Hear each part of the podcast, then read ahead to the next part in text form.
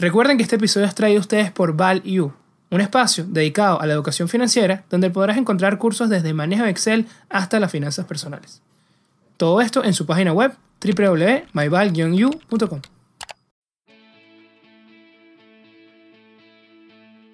Bienvenidos a un nuevo episodio de Networking de Ideas. Hoy vamos a atender una pregunta bastante interesante que nos han hecho mucho, que las personas que de repente no tengan eh, ese conocimiento más específico acerca de cómo los brokers y esos modelos de negocio pudieran tener, ya que hemos visto y se está haciendo muy de moda todas estas entidades que ofrecen sus servicios de trading y sus servicios de inversión sin cobrarnos ningún tipo de comisión por nuestras transferencias, ¿no?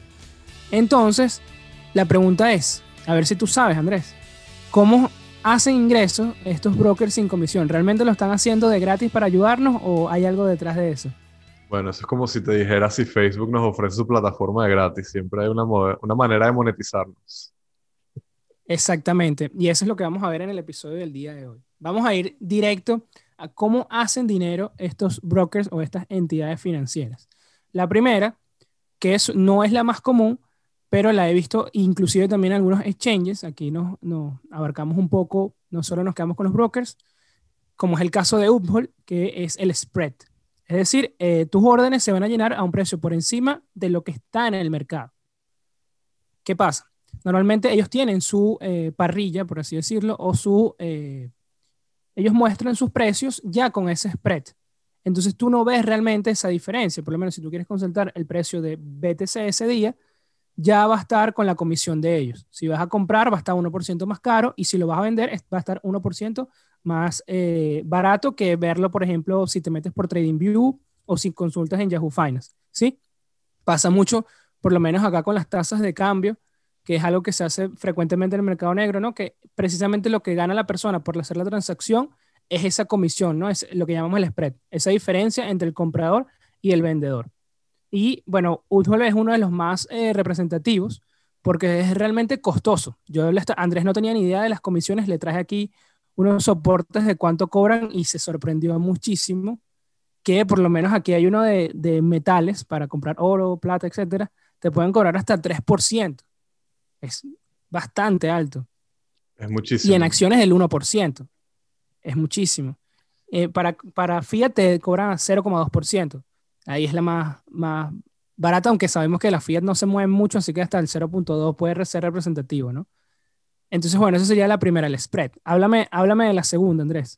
Ya, Ramón, pero antes de eso, contéstame algo. Yo nunca he usado Uphold, pero entiendo que ellos se anuncian como que no cobran comisión, ¿correcto?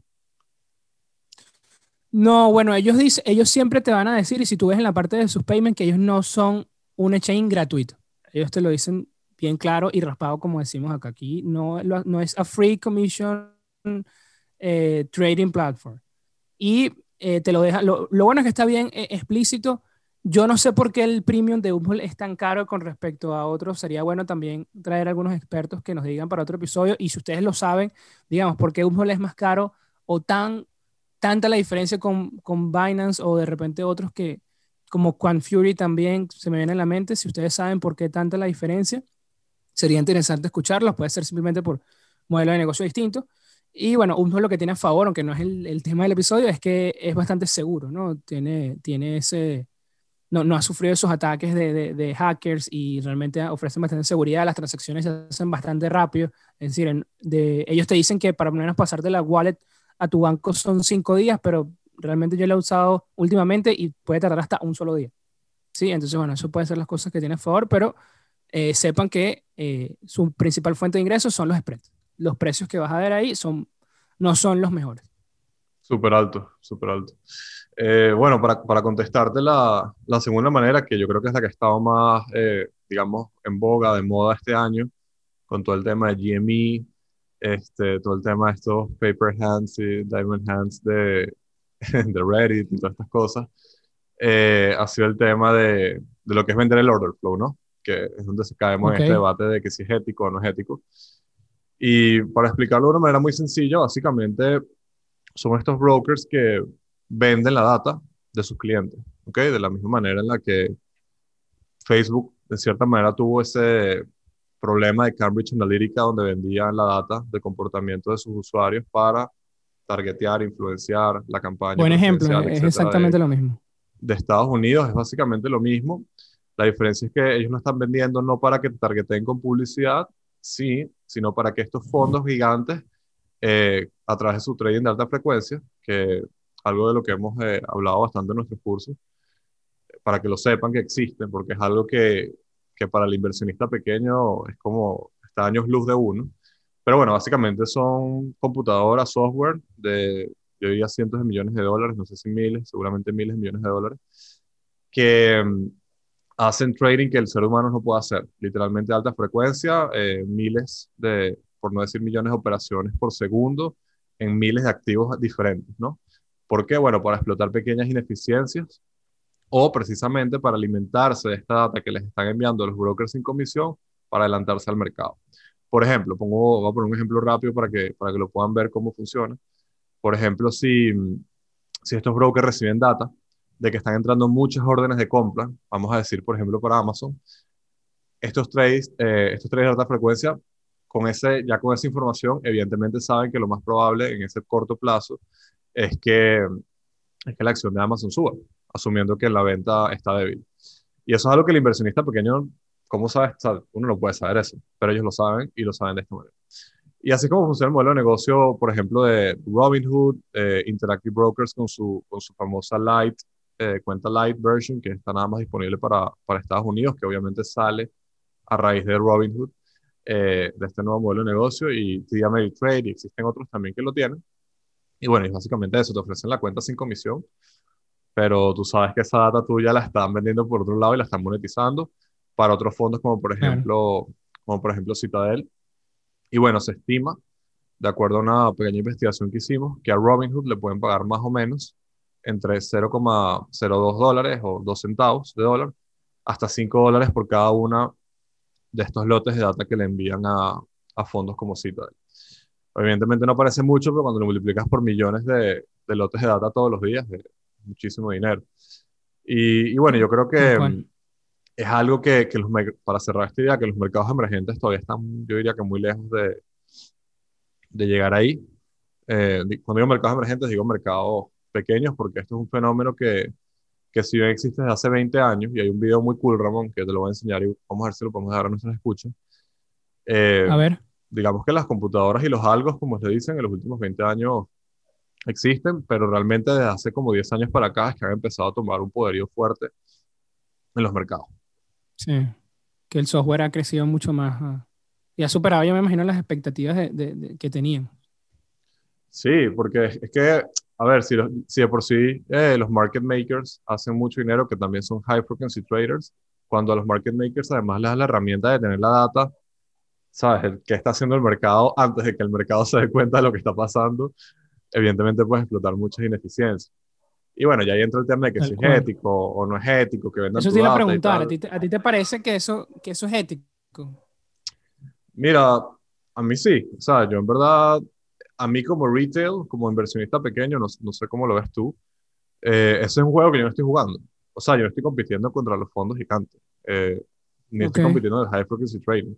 Este, yo no veo por qué el hecho de que ellos exploten esa data a su favor me va a jugar a mí en contra, en el punto de vista de que si estoy, haciendo, si estoy invirtiendo a largo plazo, eso no me afecta en lo absoluto, en mi opinión. Y si estoy haciendo trade, difícilmente eso va a afectar mi trade también. No sé cómo lo ves tú. Yo no creo que, o sea, ¿cómo eso va a hacer que pierdas plata? ¿Me entiendes? Si pierdes plata haciendo trade, Yo creo que sí le puede dar cierta ventaja, pero sí le, sí le da cierta ventaja, pero ellos ya tenían ventaja. Exactamente, pero ¿cómo no va a tener ventaja si tienen miles de millones de dólares? Claro, pero es, una ventaja más. Sí, o sea, creo que hay otras ventajas que son mucho más importantes, como por ejemplo el inside information o el inside trading, creo que es mucho más ventajoso y, es algo que igual está, igual existe y va a seguir existiendo. Entonces, preocuparse uno como inversionista pequeño, como Fíjate que Citadel, a pesar de todas sus ventajas y a pesar de, de, de, comprar data de Robinhood, igual está el primer cuarto de este año como menos 40% por todo el tema de GameStop. Sí, porque los inversionistas pequeños, los traders pequeños se molestaron. Es que es eso, o sea, es, es, que yo no veo que, yo no siento que estoy compitiendo con ellos, ¿me entiendes? yo no siento que ningún, ni tú, ni yo, ni, ni los estamos compitiendo con las whales. O sea, al final del día, yo creo que son casos particulares donde las whales eh, realmente pueden manipular el mercado y tú decir, sabes, perdí plata porque hay manipulación y tal, pero la mayoría de las veces, no, por no inventar números, pero lo que estamos hablando el otro día de, este señor que, que, supuestamente los shorts lo estaban atacando, o sea, ah, mercado no le importa lo que tú hagas. Ese caso de, de, una persona que, en fin, tweet que, que se había hecho muy popular porque colocaba su portafolio, tú lo podías ver todos los días, ¿no? Claro, empezó a colocar su portafolio cuando ya estaba arriba 150%, ¿no? Entonces era como para, para mostrar qué fácil, ¿no? E, e, este mercado. Y luego el mercado se dio la vuelta, como siempre pasa, ¿no? El mercado siempre va rotando. Lo que pasa es que a veces, a veces lo vemos, a veces no lo vemos, o sea, muy rápido, a veces no lo... Y eh, lo hemos visto este año, ¿no? Que se ha quitado ese apetito de riesgo hacia estas compañías que no generan ingresos, que era básicamente lo que tenía el portafolio de esta persona. Y obviamente esta rotación hacia nombres, hemos visto mucho crecimiento hacia petróleo, hacia comida, lo hablamos el otro día, hacia, hacia eh, retail, consumer. Y bueno, obviamente estas empresas han perdido 90, 50, 60% en menos de un mes y el portafolio de esta persona totalmente destruido, ¿no? Y él, y él colocaba que era que él tenía pruebas de que lo estaban atacando a él, que se metían en Bloomberg y buscaban por su nombre, aunque su posición no era realmente significativa, primero que todo, y, primero que, que por lo menos ARK, que pone sus trades todos los días, obviamente si alguien va a atacar, va a atacar a ARK, por ejemplo, que lo puede ver todos los días, todo lo que hace. Entonces, sí, yo vine igual que tú, ¿no? Entonces esta persona, obviamente lo primero que hizo cuando pasó de ciento y pico por ciento a estar arriba nada más, bueno, nada más, eso sigue estando alto, pero llegó a estar, no sé, 40 por ciento, ponte, que es un drawdown increíble, dijo que quitaba su portafolio de, de, para que lo vieran, lo podía ver por un Google Sheet, y dijo, ya no, porque me están atacando, entonces vamos a quitar el portafolio de, acá en línea. Porque... Por favor. Sí, sí, es eso. O sea, para concluir eso y pasar al, tercero, yo creo que si tú como retail estás pendiente de si eso es ético o no es ético, o te molestas o eso afecta en alguna manera tu juicio a la hora de hacer un trade o a la hora de invertir, creo que está todo mal y ya. O sea, esas son las reglas del juego y ya tú decides si lo juegas o no sí, bueno, lo, peligroso ahí, para cerrar este punto, es lo que mencionaba Buffett justamente ayer en la, en la reunión, que haces una cultura de, de personas, o sea, las personas que son usuarios de Robinhood no están pensando como tú, Andrés, la gran mayoría. Quieren hacer más bien muchos trades, porque precisamente es buscar Robinhood porque es gratuito, por ejemplo. Y estás haciendo esa cultura de casino que a largo plazo no es sostenible. No, no, no es invertir con eh, herramientas a tu favor y menos si el sistema que estás utilizando está a favor del, del, que le compra la data. ¿no? Entonces estás haciendo una cultura de que tus clientes no son sostenibles. Algo así similar como, aunque bueno, también se podría decir del cigarrillo con las personas, ¿no? que tu cliente en cierta manera no es sostenible, el que más consume tu producto. ¿no? Él quería poner un ejemplo así. Sí, Solo que, bueno, aquí lo ves mucho más rápido, ¿no? Te puedes quedar sin dinero mucho más rápido yo, a mí me gustaría que, y, no sé qué piensan las personas que nos oyen, que con futuro hiciéramos un episodio de ese debate de, del gamification o de cómo han vuelto un juego las inversiones de estas apps como Robinhood. Eh, yo creo que eso es todo otro tema, pero en eso sí estoy bastante de acuerdo. Creo que no es algo que, no es algo que en 10 años es eso, es sostenible. O sea, una persona que, que hace trades por sentir esa, esa emoción de, estar en el mercado no va a durar muchos años, claro. la verdad lo van a destruir. Claro, lo que se critica es, que eso, ¿no? Que, que, precisamente se ha hecho esa gamification. Pero bueno, entonces la segunda es vender tu data. Order flow, venta de orden, y eh, es bien lucrativo, para que sepan. Bastante. Bueno, ya lo veremos exactamente cuando Robinhood salga a bolsa. Me imagino que no sé si va a ser a finales de este año o el año que viene, pero eso va a ser bastante pronto. Y vamos con la tercera, que es pivot hacia otros productos. Es decir, al tener más dinero en la plataforma, porque no va a haber comisiones, ¿no? Atraer más, eh, más traders, más personas, más clientes, puede generar ingresos por otras vías, como puede ser dinero prestado. El margen, cuando te prestan dinero, tus brokers normalmente las barreras para prestarte son muy bajas. Es decir, te pueden dar un margen, inclusive con meter nada más dos mil dólares, mil dólares, por ejemplo, no necesitas montos enormes para que te den margen, son bastante bajas, pero te cobran una tasa de interés. Eh, por lo menos si quieres saber, no tenemos los números exactos de todas, pero eh, Interactive Brokers tiene una tasa, la estándar es como 3, 4% anual, inclusive 3,5, depende también qué tanto dinero tengas, pero es realmente baja, es súper baja, Andrés. Es súper baja. Estaba viendo que por lo menos 14 mil dólares prestados al mes son 4 dólares de comisión, algo así. Sí, ahorita es súper baja. Y ahorita que están bajas también, eh, las tasas en general son bajas, pero comparativamente Interactive tiene tasas muy atractivas, sobre todo mm, contra, por ejemplo, Schwab, eh, que también mencionamos que tiene cuentas con, con cero comisiones. Schwab es mucho más caro. Schwab es un producto mucho más caro. Sí, hay otros brokers que van entre, entre, entre 8 o 9%, es lo que he visto. Caro, normalmente 8 o 9%. Sí. sí, bueno, pero esta es otra manera de hacer dinero, porque mucha gente probablemente se siente atraído por ese tema de que, mira, no me cobran nada de comisión, vamos a apalancarnos, vamos a hacer más transacciones, transacciones, y terminas metiendo más dinero y a pesar de que las tasas son más bajas, entre más dinero tenga en el sistema, más dinero genero por intereses. Esto es un ejemplo así como que te doy un zapato gratis, pero igual necesitas las medias para usar el zapato, ¿sabes? Necesitas el margen para, para, para tradear o capaz te falta el otro zapato, ¿sabes? Es, algo así lo que utilizan. Está por lo menos interesante aquí unos, casos que, que traje para que los veas, eh, precisamente Schwab, que nada más el 8 8% de todas sus ventas, de todos sus ingresos, venía, esto en 2019, venían por comisiones. Es decir, Schwab no generaba el volumen de, su, de sus, no generaba dinero por comisiones, por eso quitarlo fue fácil. ¿sí? Y 57% venía del cobro de interés. Entonces ese realmente era el fuerte de Schwab. Entonces quitar las comisiones a ellos no les afectó prácticamente nada. Entonces traes más dinero, generas más intereses que realmente era tu fuerte. Y Robinhood, por lo menos, que parece parezca que no, pero Robinhood también genera dinero por, esta, por estos métodos, ya que también te cobra obviamente interés por margen, e inclusive ellos hicieron algunas, digamos, Twitch, ¿no? Algunas innovaciones de que eh, pasaron de una tasa fija, eh, variable, perdón, a una tasa, eh, a una tasa fija. Es decir, si tú quieres cierta cuenta Gold con tanto margen, tienes que pagar un monthly fee de tanto, pagas una cuota mensual, mensual de tanto. Entonces, eh, ahí también atraes un poco más gente, un poco ahí también de, de creatividad, ¿no? Y, eh, y, así también genera ingresos, ¿no? Tienes que pagar esta, esta cuota de, por esta cuenta Gold mensualmente y eso, eso es otro dinero que entra para el broker. No, y, y Robinhood, qué, interesante eso. Este, de hecho, yo lo vi en, en, Twitter, esta cosa de Robinhood Gold y tal, eh, súper disruptivo. Y yo creo que la, la, industria del brokerage de lo que es el corretaje pues, en Estados Unidos y en el mundo. Eh, eventualmente yo creo que, que, el modelo va a pasar a que las comisiones sean cero en todos lados porque la presión hacia la baja de los precios es muy alta.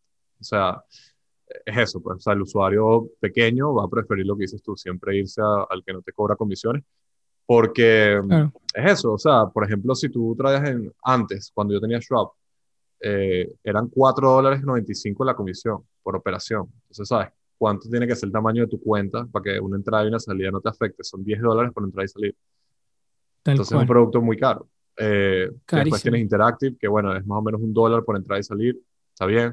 Pero después tienes ahora Robinhood, que es cero. Entonces pareciera que la presión va precisamente hacia eliminar esas comisiones y migrar más a un modelo donde tal vez la tasa sea más alta y, y venda la data y todo esto que estamos hablando.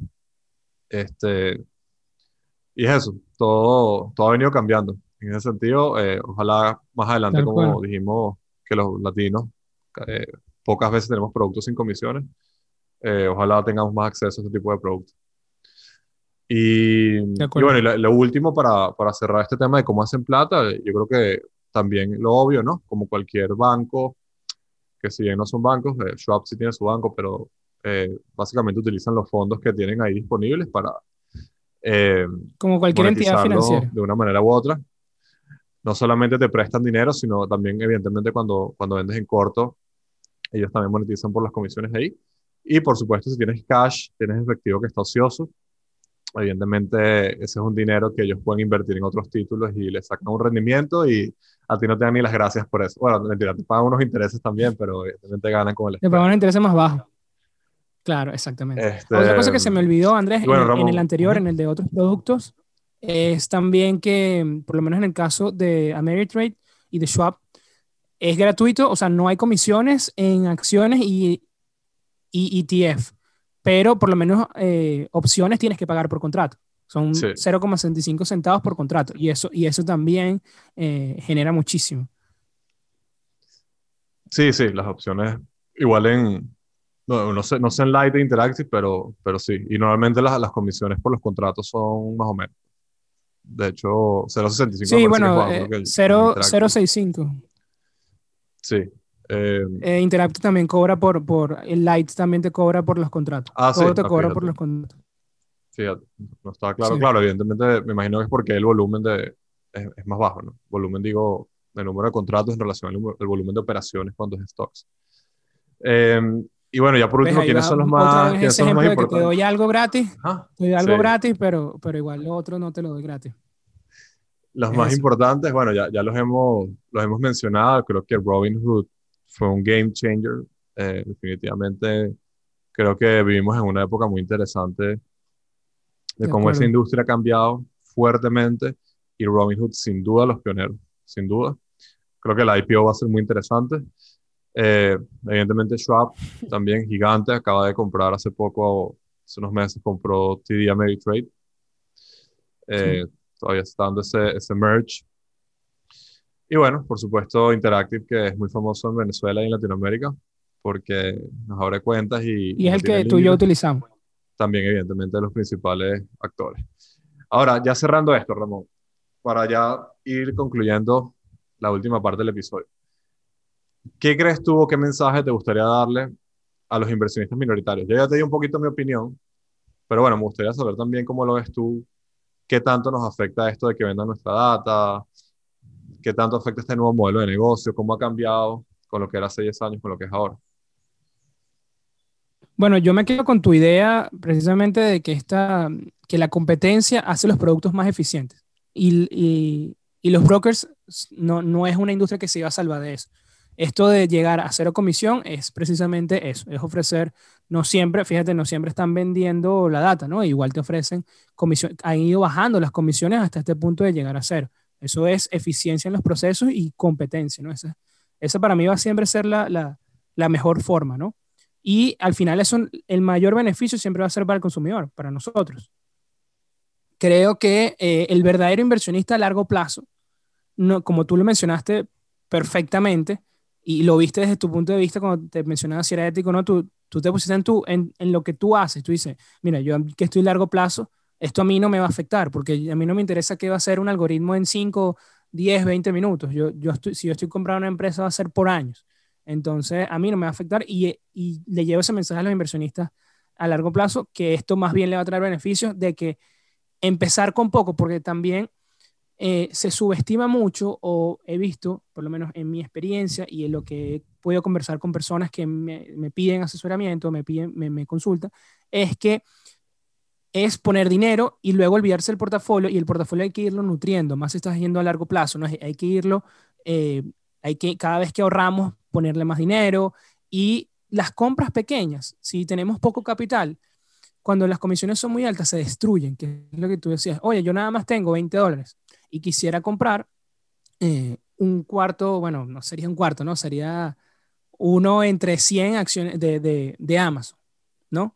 Entonces, si la comisión iba a ser 10 dólares, como el caso que mencionas en Schwab, y yo nada más iba a meter 30 dólares, eso no me sirve.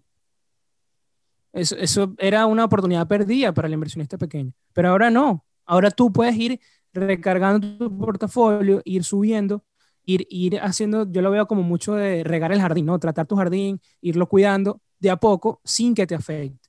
Entonces, para mí es, es un ganar importante si lo ves desde ese punto de vista, ¿no? Lo, que, ¿Cuál es el aspecto negativo? Que es lo que estamos viendo y lo que hacía referencia a Buffett ayer.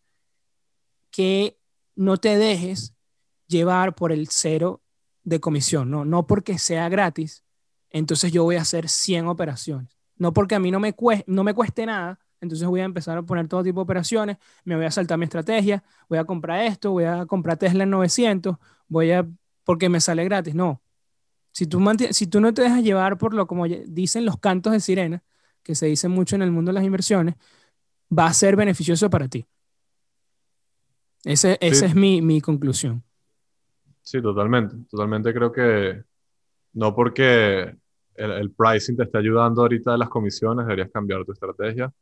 Estoy completamente de acuerdo. Exactamente. creo que por último, eh, como dije, para cerrar, que creo que es lo más importante, Porque es eso, tal vez si, si inviertes a largo plazo, ¿qué te importa? No, pero si eres trader y crees que, que wow, que ahora este order flow que están vendiendo y esta data te va a destruir tu análisis técnico y todo aquello, este, mira, yo creo que en verdad, si eres buen trader, te vas a adaptar y tú lo sabes a las circunstancias del mercado y vas a entender si es un mercado en el que tienes que entrar y salir rápido, como el que ha sido las últimas semanas, los últimos meses, o tal vez es un mercado donde puedes jugar al breakout, o sea, creo que ahí es donde está el buen trade de cualquier persona. Entonces, yo creo que en verdad eso no, no afecta en nada. Eh, y bueno, ya para, para concluir, recuerden que, que cuando te dan un servicio gratis o un producto gratis, este, realmente tú no eres el cliente, sino eres el producto y creo que Facebook, que hace poco reportó unos earnings increíbles, eh, es el principal exponente de esto, una red social donde todo supuestamente es gratis, pero en verdad tu data sirve para que te vendan. Y bueno, en este caso... Eso es importante, Andrés, eso que mencionas, hay que tenerlo en cuenta, ojo. No, no, no es que sea malo, no, no, no. pero ténganlo en cuenta, cuando uno hace, usa algo gratis, uno es el producto, uno no es el cliente. Ahí simplemente estar claro, como decimos acá, estar claro de eso no significa que lo dejen de usar. Sí, tal cual, creo que simplemente y, y, que no se, y que no se preocupen, no se preocupen por los brokers porque igual están haciendo una cantidad absurda de dinero. Les está yendo bien, no se preocupen. Y van a seguir haciendo. Mira, pero y un último comentario para cerrar que sé que te va a gustar. Minervini, hace como, bueno, lo ha puesto varias veces, pero creo que lo vi hace un par de semanas otra vez. Él hablaba de que, bueno, que, que, no tengas excusas y tal. Que él cuando empezó a hacer trade, las comisiones eran algo así como 200 dólares en los años 80 y pico. Este, y bueno, yo creo que es esto, hemos llegado a comisiones cero y al final del día nos beneficia a nosotros. Esa es mi conclusión. De acuerdo. Bueno, ya lo tienen. Entonces, ¿cómo hacen eh, dinero? ¿Cómo hacen dinero los brokers sin comisión? La primera, spread. La segunda, order flow o venta de tu orden. Aquí acuérdense de Facebook, vender tu data. Le estamos haciendo mala, mala publicidad a Facebook, Andrés. La tercera es el pivot hacia otros productos, es decir, venderte otras cosas, como pueden ser eh, margen, opciones, etcétera. Y la última, simplemente el manejo del dinero, ¿no? Aquí es tesorería, ¿no? Utilizar esos fondos que tú estás dejando con ellos para invertirlos en otros proyectos que les generen una rentabilidad mayor a los que ellos te ofrecen por tener el dinero ahí. Y como les dije antes, no se preocupen, están haciendo bastante dinero, no se preocupen por ellos. Y es momento de pasar al dato de la semana. Y el dato de la semana es, ¿sabías que a pesar de eliminar las comisiones para operar acciones y ETF en 2019, Ameritrade aumentó en 2020 un 37% sus ingresos, gracias al crecimiento de más del 300% en el número de operaciones diarias de trade en su plataforma. Bueno, y esto ha sido todo por el episodio del día de hoy. No sé si quieres agregar algo más, Andrés. Creo que quedó bastante clara esta, este episodio, quedó respondida la pregunta nada, ignoren el ruido, céntrense en lo que, lo que realmente importa para tu portafolio, para tu estrategia y, ya no le paren a lo demás, esa es la verdad. Pero bueno, es importante también conocer estos nuevos modelos de negocio, ¿no? Porque la innovación también nos da ideas, ¿no? Estas ideas de Robinhood también pueden ser llevadas a, a, otros modelos de negocio. La innovación siempre está... Eso es lo más interesante, ¿no? Pensamos que siempre la innovación es tecnología y fíjate que esto con un pequeño cambio eh, empezaron a, disromper, ¿no? ¿Cómo, se, cómo sería la, la palabra correcta? Eh, no sé si se puede decir eso, pero bueno, empezaron realmente a modificar una industria que lo necesitaba, ¿no? Ese ejemplo de Minervini fue increíble, es decir, 200 dólares por un trade, imagínense eh, tratar de, de, operar así, ¿no? Te, te, vas a la ruina nada más con comisión. Entonces, y bueno, yo creo que es importante dejarle las preguntas, aunque bueno, me sumo a lo que dice Andrés, no le, no le presten atención si no les va a importar, pero sí es bueno también eh, escuchar a ustedes qué opinan, si les parece que es ético ese tema de vender la data, ¿no? No solo de, de Robinhood, sino de repente también el ejemplo de Facebook, ¿qué opinan ustedes de, de todo ese manejo de la data? ¿Les parece ético? Parece que no. Los escuchamos a ver qué, qué les parece este tema. Y bueno, como les dije, esto ha sido todo por el episodio del día de hoy. Ya saben que si están viendo desde YouTube, no olviden darle like a este video y suscribirse a nuestro canal networking de ideas, donde los buenos conocimientos se conectan. También los vemos por las redes sociales, los escuchamos allá, sus preguntas, lo que tengan, arroba networking de ideas. Y hasta la próxima semana. Chao, Andrés. Chao, Ramón.